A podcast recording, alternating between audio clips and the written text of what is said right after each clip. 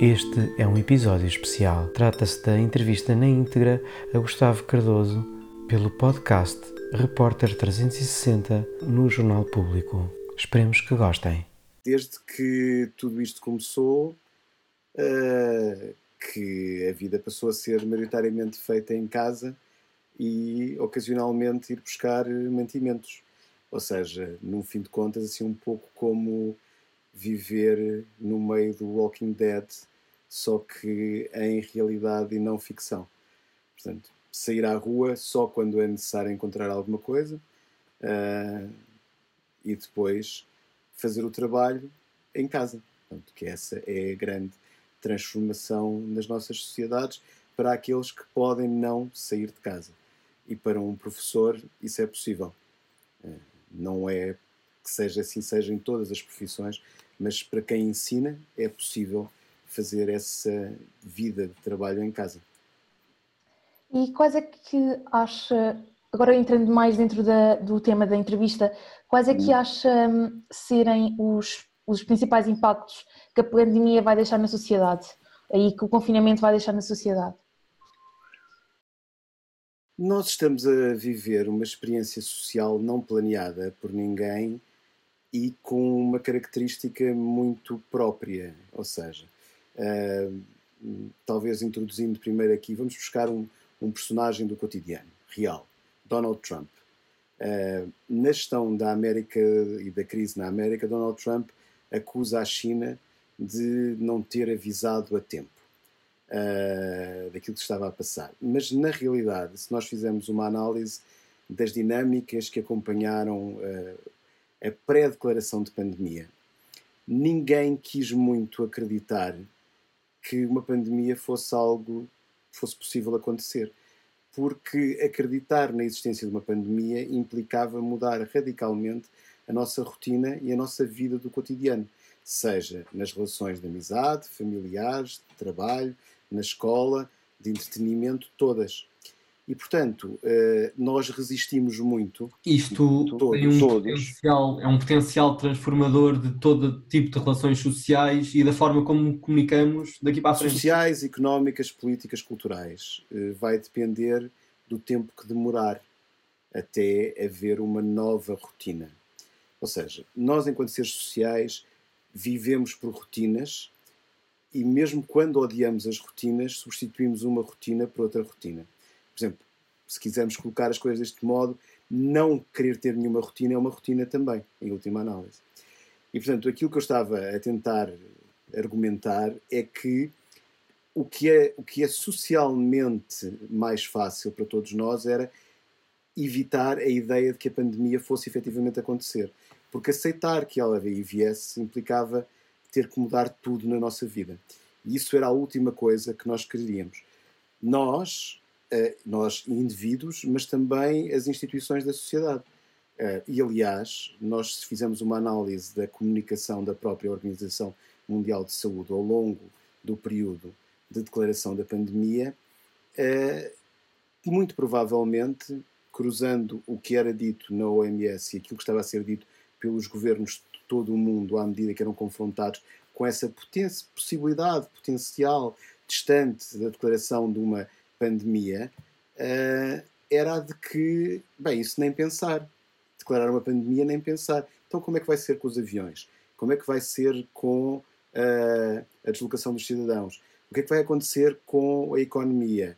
O que é que vai acontecer com todas as atividades que envolvem contacto entre as pessoas?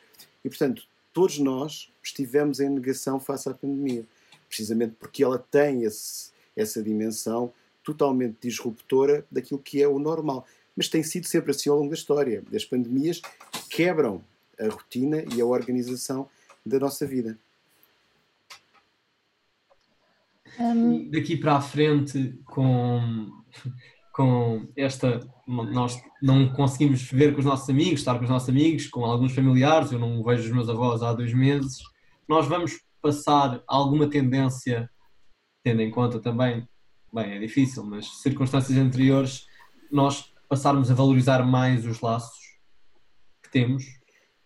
Ou seja, eh, das palavras de um amigo meu, uh, sociólogo, uh, o professor Vânia Baldi, nós éramos felizes, mas não sabíamos. Ou seja, nós, no nosso cotidiano, tínhamos um conjunto de coisas que só viemos a valorizar quando nos foram retiradas.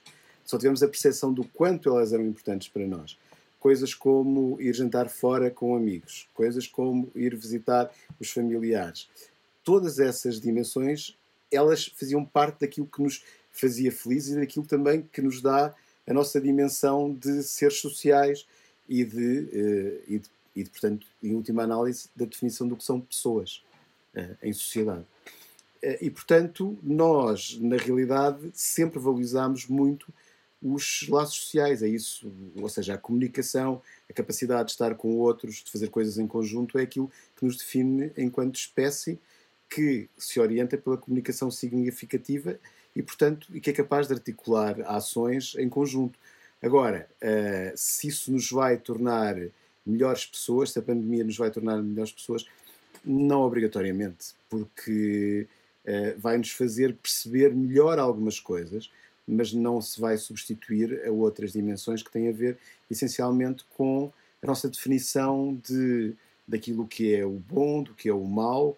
Aliás, basta ver nos últimos eh, tempos em Portugal, na discussão política, uh, vamos começar a confinar pessoas pela etnia, e se fazemos essa discussão qualquer dia, estamos a discutir se devemos ou não colocar quarentena àqueles que são que já tiveram, que são assintomáticos ou não, e portanto começamos a introduzir na sociedade uma divisão de classes em função da relação que o nosso corpo tem com o vírus, o que seria provavelmente o fim uh, de qualquer possibilidade de uma sociedade sã e com capacidade de reagir à pandemia. Então aí estaria a sociedade também infectada e doente, para além daqueles que vão tendo que contactar com a pandemia e sofrer as suas consequências. E, e a longo prazo vamos. É possível, se calhar não é, mas é possível detectar o que surge, é possível que surjam consequências a um nível psicológico e que mudem eh, e que mudem a humanidade da forma como a conhecemos agora. Isto tem algum, vai ter alguma repercussão forte no futuro? Bem, aquilo que nós fazemos é pensar em termos de tendências. Uh, dizer como vai ser o futuro está no campo da futurologia. E a futurologia tende a produzir muitas distorções, porque normalmente não é capaz de prever para onde é que nós estamos aí. Mas tendo feito esse, esse reparo, eu creio que, eh, que nós temos um conjunto de coisas com as quais eu poria em dois níveis. Primeiro, nós temos que pensar o que é que esta situação de pandemia, confinamento e desconfinamento uh, nos vai trazer, colocando várias hipóteses em cima da mesa. E depois, aquilo que virá depois disto tudo.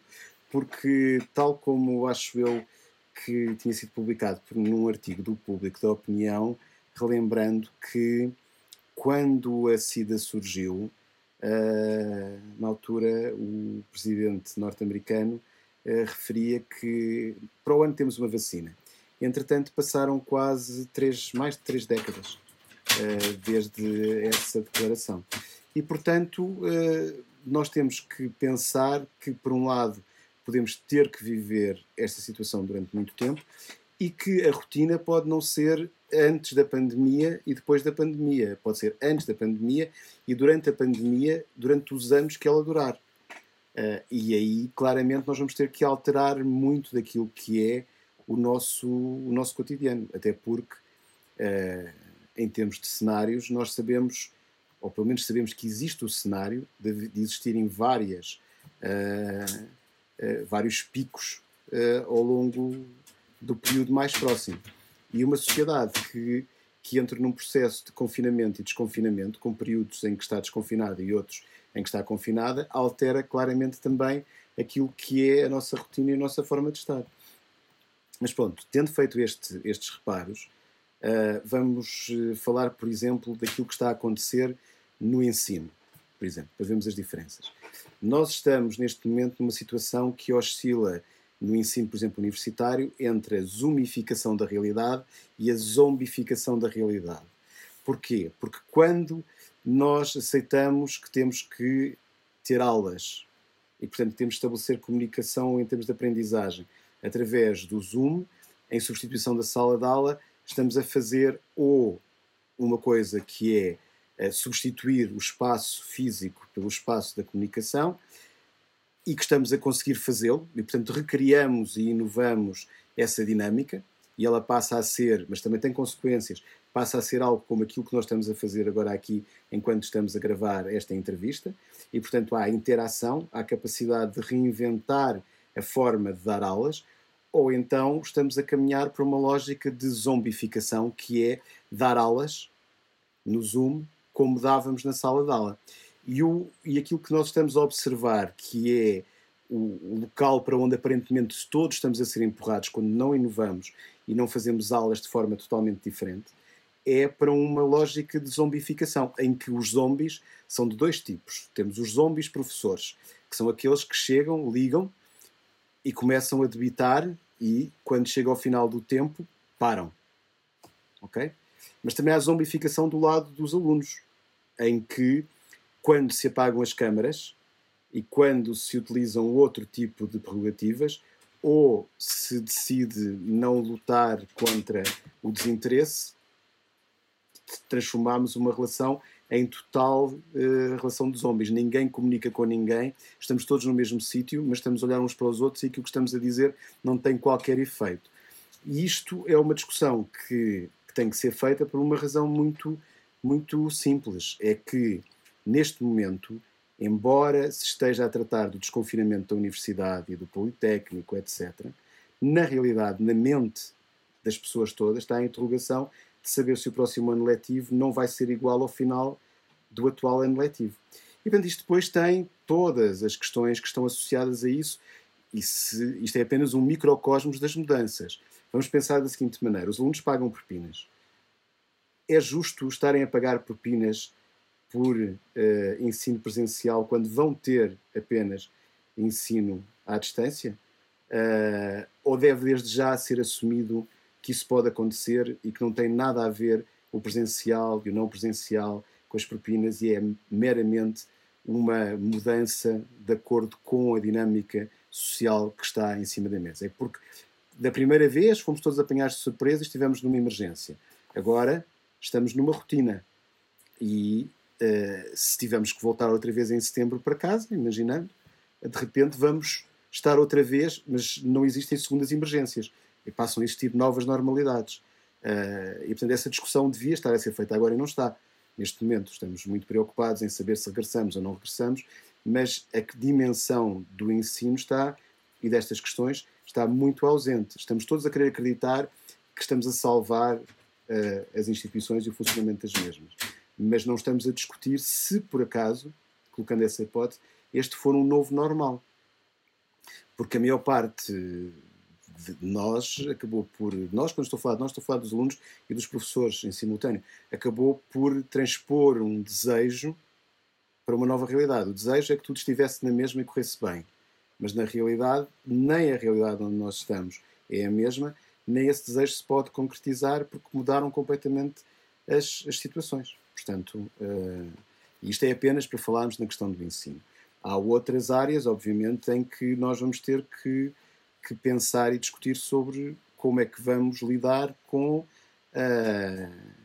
questões tão simples como aquela que tem sido e está na mente de quase todos atualmente sobre como é que vão ser as próximas férias, em particular porque as pessoas uh, almejam e continuam a almejar voltar a ter uma espécie de saída deste caos para a normalidade que conheciam, que era a interrupção do outro caos onde se vivia. Isto chama-se férias. E, portanto, de alguma maneira, nós estamos. Esta discussão sobre a praia só é racional, em termos da, da sociedade portuguesa, se nós entendermos que as férias sempre foram vividas como uma alternativa à rotina de trabalho. E, portanto, as pessoas, já que o trabalho foi mudado, agora o desejo é imaginar que as férias vão querer dizer o regressar a 2019 ao verão de 2019, mas isso também não vai acontecer. Uh, portanto, há uh, em tudo aquilo que nós fazemos esta dimensão de é possível, não é possível. Quando nós dizemos, por exemplo, vamos regressar às universidades uh, ou vamos regressar às empresas e no local de trabalho, tal como nos restaurantes ou nos corredores de uma universidade, a distância de segurança são dois metros, uh, é assim, dá-nos vontade de rir, porque na realidade provavelmente o melhor será mesmo não voltar, porque se imaginarmos o que é um corredor uh, de uma instituição a funcionar, e as salas não têm espaço também para lidar com o número de alunos com as distâncias de, questão de segurança. Todos nós temos aquela imagem das salas de aula com filas de carteiras. Uh, somos 30 e ao existirem 30 lugares só lá cabemos 15 pelo menos. Portanto, tudo isto são um somar de, de questões que todos, em todas as instituições e também na dinâmica do estar em família e de estar com os amigos e de praticar desporto e de ter tempos livres, tudo isso se altera. E, uh, e portanto, nós vivemos neste entre a vontade de aceitar que a realidade vai mudar e o desejo que ela regresse àquilo que nós conhecíamos, estamos numa situação de, de oposição e de confronto dentro de cada um de nós e em sociedade também. Uh, as pessoas, quando vão agora, por exemplo, a um cabeleireiro ou um barbeiro, a primeira coisa que a dada altura o barbeiro ou a cabeleireira pergunta é: Mas sente-se em segurança aqui? Uh, não está a sentir medo, pois não? Portanto, isto é uma mudança uh, muito radical e, portanto, quer dizer, há outras, outras interrogações que nós podemos colocar. E, por exemplo, nós hoje em dia estamos a entrar na normalidade de ter máscara e de estar na rua com máscara. Uh, mas a máscara, ao mesmo tempo, ajuda-nos a esquecer que estamos a viver uma pandemia. E talvez isso não seja tão positivo quanto isso. Ou seja, porque sentimos mais insegurança. Oh, segurança. Exato, sentimos mais insegurança. Não, não é que façamos, façamos coisas uh, que não faríamos se estivéssemos a pensar que estávamos numa situação de insegurança, mas uh, introduz uma certa normalidade em que uh, nós nos vamos esquecendo que estamos em pandemia, pois precisamos de ser lembrados. É como se, tivesse, que tivéssemos que ter um, uma uma espécie de sinal permanentemente a acender e a dizer-nos: atenção, olha, que a pandemia ainda não acabou. Uh, Lembra-te. Uh, e portanto, isso não é, não é viável, portanto, é natural também que nós vejamos acontecerem outras, outras, outras dinâmicas para, para os próximos tempos. Então, então aqui a questão é preparar para que a normalidade fique rotina e, a questão é, exatamente, que nós temos que nos preparar para que a rotina seja normal e que não seja. Temos que começar a pensar nisso com mais, com mais discussão, porque não estamos, não estamos a ver, se calhar, as coisas a, a tão longo prazo como, como deveríamos. Verdade? Provavelmente, vamos ver, é assim: é, preparar-nos para o pior, desejar o melhor. Essa deve ser o lema para a gestão para os próximos tempos. Eh, porque se de repente aparecer uma vacina, ótimo, nada disto mais faz sentido e só temos que esperar mais 12 meses até haver vacinas para toda a gente. Mas se não aparecer uma vacina ao final de 2, 3, 4, 5, 6, 7, 8, 9, 10 meses e se começar a achar-se que não vai aparecer outra vez mais daqui a mais um ano, não é só, uh, ou seja, as pessoas, as pessoas quanto mais estiverem em processo de negação face à mudança, mais lhes vai custar a admitir que não haja solução rápida para o problema. E isso tem impactos quer na saúde mental, mas também em termos da própria, uh, se nós quisermos, da dos, da própria saúde mental da sociedade. Ou seja, nós como um todo partilhamos ideias e partilhamos visões e é aquilo que nos permite viver e estar uns com os outros. Se nós entrarmos num processo de descrença ou não acreditarmos nas instituições, elas deixam de funcionar. A mesma coisa acontece se nós acharmos que de repente uh, não vale a pena fazer nada porque vamos, vamos morrer todos ou vamos ficar todos contagiados. Isto vai. Ou seja, temos que tentar encontrar o equilíbrio para não cair nesse ponto e ao mesmo tempo também não estarmos hiper otimistas que tudo vai resolver, se vai resolver e tudo vai correr bem. Isso serve para os primeiros tempos. mas depois começa a ser complicado manter essa, essa dinâmica. E também não é possível passar o tempo a dizer às pessoas: uh, olha, não pode ir para a praia, olha, não pode estar. Porque uh, nem mesmo nas ditaduras e nas sociedades totalitárias isso funciona. Uh, porque senão era fácil e não havia, não seria necessário introduzir todos os outros fatores que nós conhecemos de repressão para as pessoas não fazerem as coisas. E, portanto, temos que perceber que na sociedade vai sempre existir, ou pelo menos eu assim julgo que é necessário, se quisermos continuar a viver em democracia, uma dimensão da autonomia. Agora, uh, há um preço associado a essa autonomia. É preciso que as pessoas saibam que se não fizerem um determinado conjunto de coisas, muito provavelmente vão morrer. E depois têm que tomar uma decisão sobre se querem efetivamente morrer mais cedo ou prolongar a sua esperança de vida. E que isso depende delas. Porque senão a discussão a dada altura vai ser muito do, colocada na ideia de que os políticos querem que a gente faça o que eles querem. Ou seja, portanto, saímos, saímos da discussão do que é que eu tenho que fazer para eles querem me obrigar a fazer. Por isso é que o medo inicial neste processo todo fez com que as pessoas ficassem em casa. Não é por ter havido um milagre, como diz Marcelo Rebelo de Souza, ou uh, os portugueses terem uma consciência cívica elevada. Não, as pessoas tiveram medo.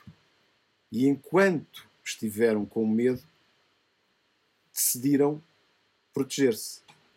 Quando começaram a achar que o medo não valia tanto a pena, que isto era uma coisa que já não se suportava mais e que quem está a mandar ficar em casa eh, não pode continuar, e depois a pressão sobre a economia, etc. Tudo isso em, conjunto fez com que nós ficássemos mais à vontade. E agora uh, estamos a viver e a escrever a história. Vamos ver o que é que vai acontecer. Vamos ver se vamos conseguir manter o número de contágios baixos, vamos ver se eles vão aumentar eh, para um ponto suportável ou não e vamos fazendo uma aprendizagem semana a semana, mês a mês, até entrar numa nova normalidade. Quando tiverem passado seis meses, já tiver passado um verão, já tiver passado uma primavera, e estivermos a entrar num outono, inverno, aí nós perceberemos efetivamente qual será a lógica, qual será o padrão daquilo que vem aí para os próximos anos, porque já vamos perceber um conjunto de coisas para as quais não temos agora a resposta. E, e, até quando é que vamos ter medo? Quanto tempo é que vai demorar, dizendo assim, até nós aceitarmos que esta é a nossa nova realidade durante uns tempos? Eu acho que nós vamos lutar sempre uh, contra isso, porque é a forma mais fácil de individualmente lidarmos com, com a questão. E é aquilo que nos dá esperança. Isto vai passar rápido. Agora, para para termos sucesso enquanto sociedade, temos que fazer esta discussão. Ela tem que ser feita e tem que estar em cima da mesa uh, e não, ou seja, temos que abandonar a contagem dos que morreram, dos que foram infectados e dos que recuperaram. Temos que entrar num outro plano da discussão. E para isso os mídia são importantes porque são eles que podem permitir introduzir novas discussões ou seja, uh, introduzir a questão. Isto vai estar assim para muito tempo.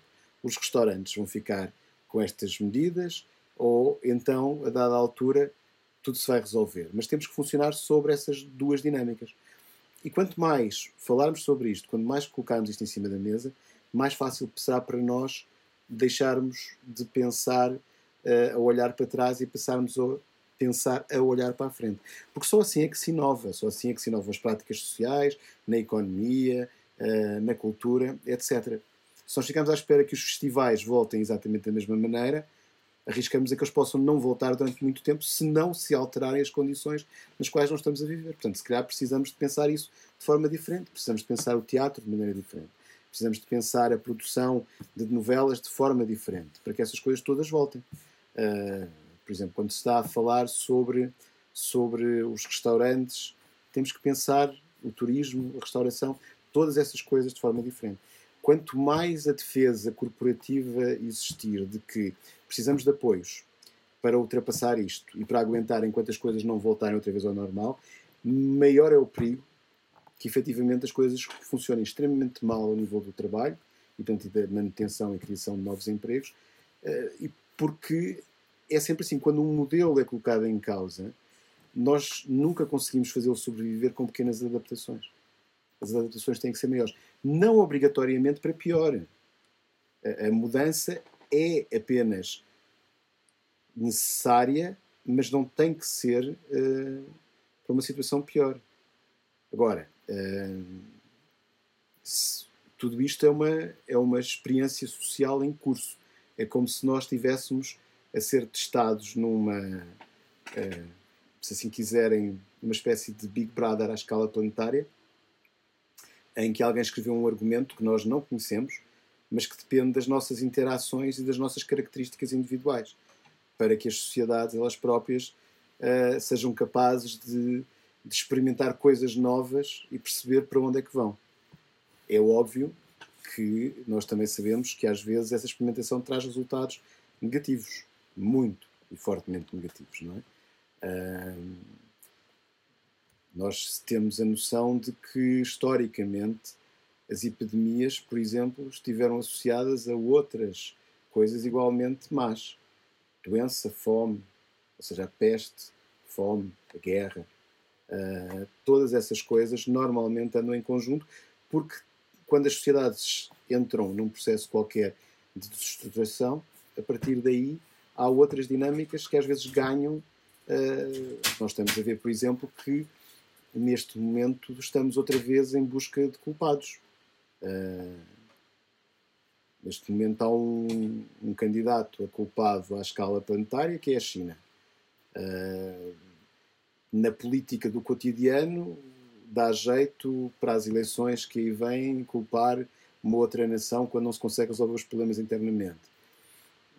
Começar em busca do outro para o culpar é algo que é muito característico, mas que tem um preço muito pago, muito, muito alto depois a pagar. É que normalmente essas coisas levam uh, resultados finais muito feios e que nós já vimos num contexto de, de outros momentos históricos, quer na política, quer no cotidiano. Uh, e, portanto, o mundo não tem culpados, tem um problema que é preciso resolver. Quanto mais depressa as pessoas perceberem que tem que ser feita alguma coisa para resolver, menos ou menor será a probabilidade de haver violência, mortes e outras questões associadas. Enquanto, e enquanto acontecimento histórico, claro que a história precisa de tempo e de, e de, pensamento sobre isso, mas enquanto acontecimento histórico, como é que isto, como é que isto se classifica? Tendo em conta, tendo em conta as outras pandemias que tivemos recentemente, até, por exemplo, eu não me lembro bem das que tivemos mais recentemente, não me lembro do SARS, não me lembro bem, não sei o que é que isso... Porque elas, porque elas na realidade, ou seja, eh, nos meus nos meus 50 anos de vida, eu também não tenho memória de nenhum outro facto. Ou seja, várias vezes foi anunciado que podia acontecer, mas conseguiu separar a tempo dele não ser, não se transformar, ou seja, da epidemia não se transformar numa pandemia à escala global. Esta é a primeira vez que acontece com esta, uh, com esta incidência. E, portanto, é um fator que é, que, ou seja, que muda as regras do jogo e, portanto, na análise histórica, falar-se-á sobre, na história do século XX, sobre a queda do muro de Berlim, falar-se-á em termos de contexto uh, daquilo que foi a queda das torres, pelo simbolismo cultural que teve, uh, ou seja, uh, um ataque na América, já não havia um desde Pearl Harbor, e depois de tudo aquilo que veio para a grande guerra do Médio Oriente que se prolonga e se prolongou durante quase todo, todo o final do, do século XX, início do, do século XXI.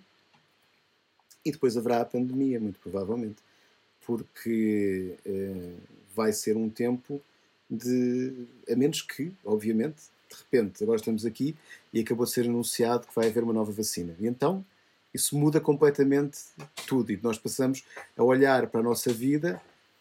Daqui a X meses vai tudo voltar ao normal e já sabemos qual é a data, porque é o número de vacinas a produzir, onde é que elas podem ser produzidas, quantos milhões é que são necessários, e depois para vacinar, portanto, o horizonte temporal é este, ou então, se não for assim, nós vamos, historicamente, olhar para isto como tendo sido um marco importante, porque pela primeira vez na história moderna, eh, desde a, desde a gripe espanhola, que não tínhamos estado perante uma situação destas. E também com uma diferença, é que da outra vez nós aplicámos uma série de medidas parecidas com estas, mas não sabíamos tanto e, e não, portanto não tínhamos noção tão grande nem das consequências e do medo passível de estar associado a ela, e ao mesmo tempo do risco que estava incluído também. Portanto, as nossas sociedades hoje em dia são muito mais reflexivas. Ou seja, as pessoas estão habituadas a saber as causas, estão habituadas a saber os porquês e estão habituadas a procurar causas e porquês. E, portanto, quando aparece isto, começa-se a discutir de onde veio, o que é que faz, uh, o que é que é preciso fazer para resolver. E, portanto, isso é com o grau de conhecimento, mesmo que não sirva para resolver imediatamente, mas nós estamos a, a olhar para a busca de soluções na lógica de quantas semanas é que faltam. Uh, quem é que está a tentar descobrir, quem é que está a tentar fazer. E, portanto, isso muda, isso é uma mudança também de outros momentos históricos e tem a ver com o facto de vivemos numa sociedade baseada em funcionamentos em rede e, ao mesmo tempo, baseada na, nas tecnologias da informação e comunicação isso, isso aí eu acho que vos posso garantir. Uma pandemia com internet é claramente algo muito diferente de uma pandemia no mundo sem internet. Uh, e, portanto, essa, essa é, uma, é, uma, é uma mudança histórica que marca também. Nós experimentámos tudo. Há bocado falámos das aulas, mas podemos falar das compras. Uh, e depois também, do lado negativo, mas interessante em termos analíticos para perceber como podemos lutar contra essa divisão na sociedade. Uma sociedade em que uh, se divide entre aqueles que podem ficar em casa mais protegidos e aqueles que são obrigados a se expor, em nome do funcionamento da sociedade. Portanto, nós não nos podemos esquecer que todos aqueles que ficaram em casa a trabalhar à distância sobre este período e que poderão continuar a ficar, por cada um desses num país como Portugal, há quatro ou cinco que têm que ir para a rua. E isso é uma nova divisão de classe.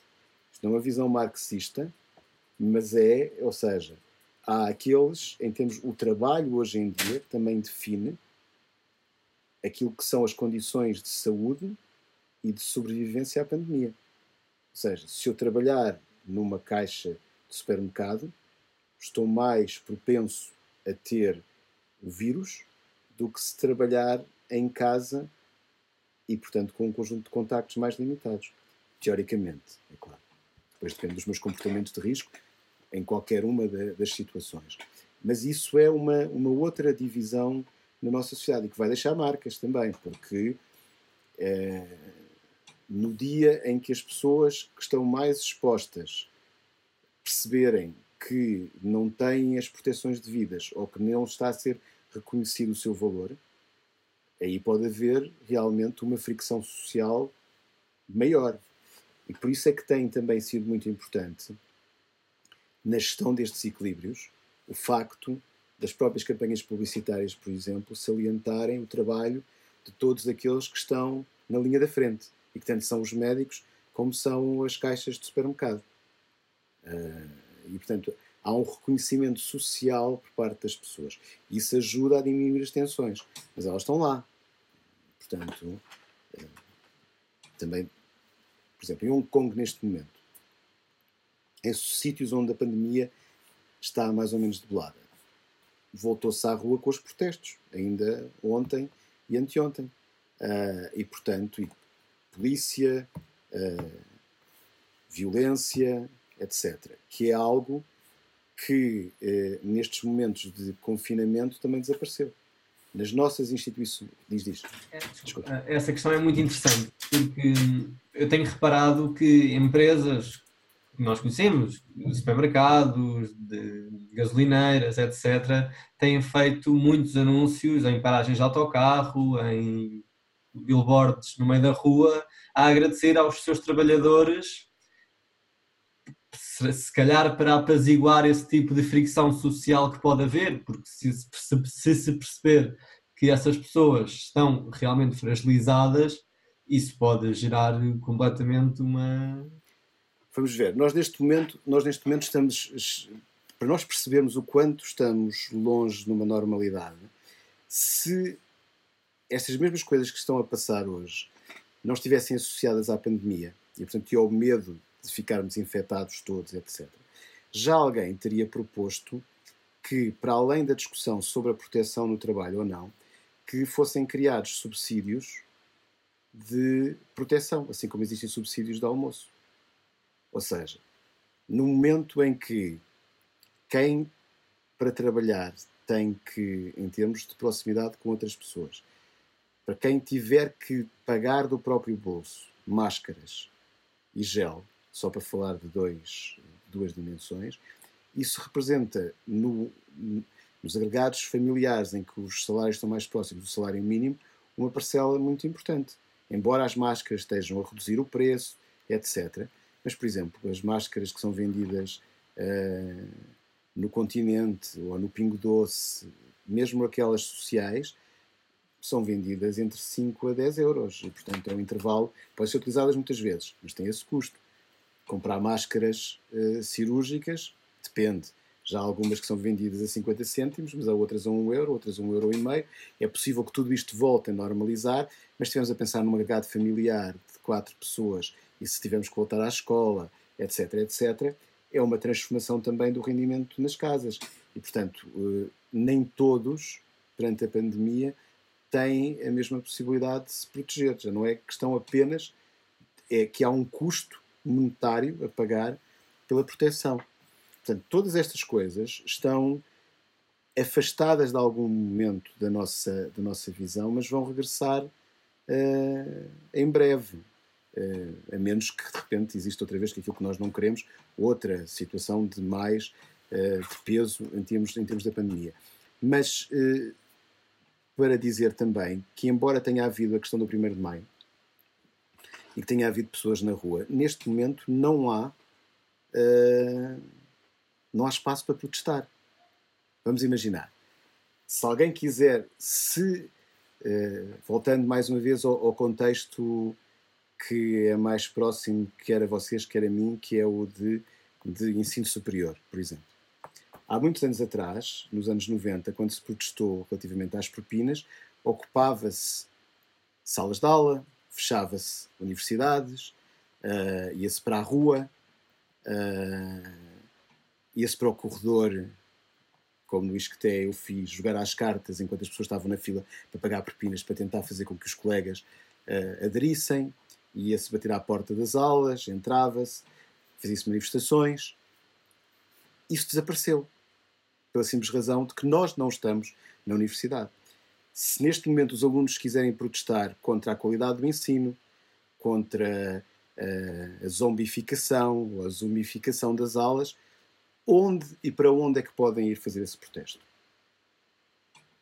De alguma maneira estamos a voltar um bocadinho àquela dinâmica de, do Wikileaks ou, da, ou do Edward Snowden, em que a única forma de protesto é pelo hacking ou, pela, uh, ou, pelo, ou, ou, pelo dump de informação ou pela, pelo leak de algum tipo de informação. O que também é interessante, mas mais uma vez, nem todos se isso pode acontecer nas universidades e no espírito do quadro da universidade, esse termo de protesto, porque não há espaço para ser ocupado, não há local para protestar, já, por exemplo, noutros espaços, não pode acontecer, em que os trabalhadores estão muito afastados.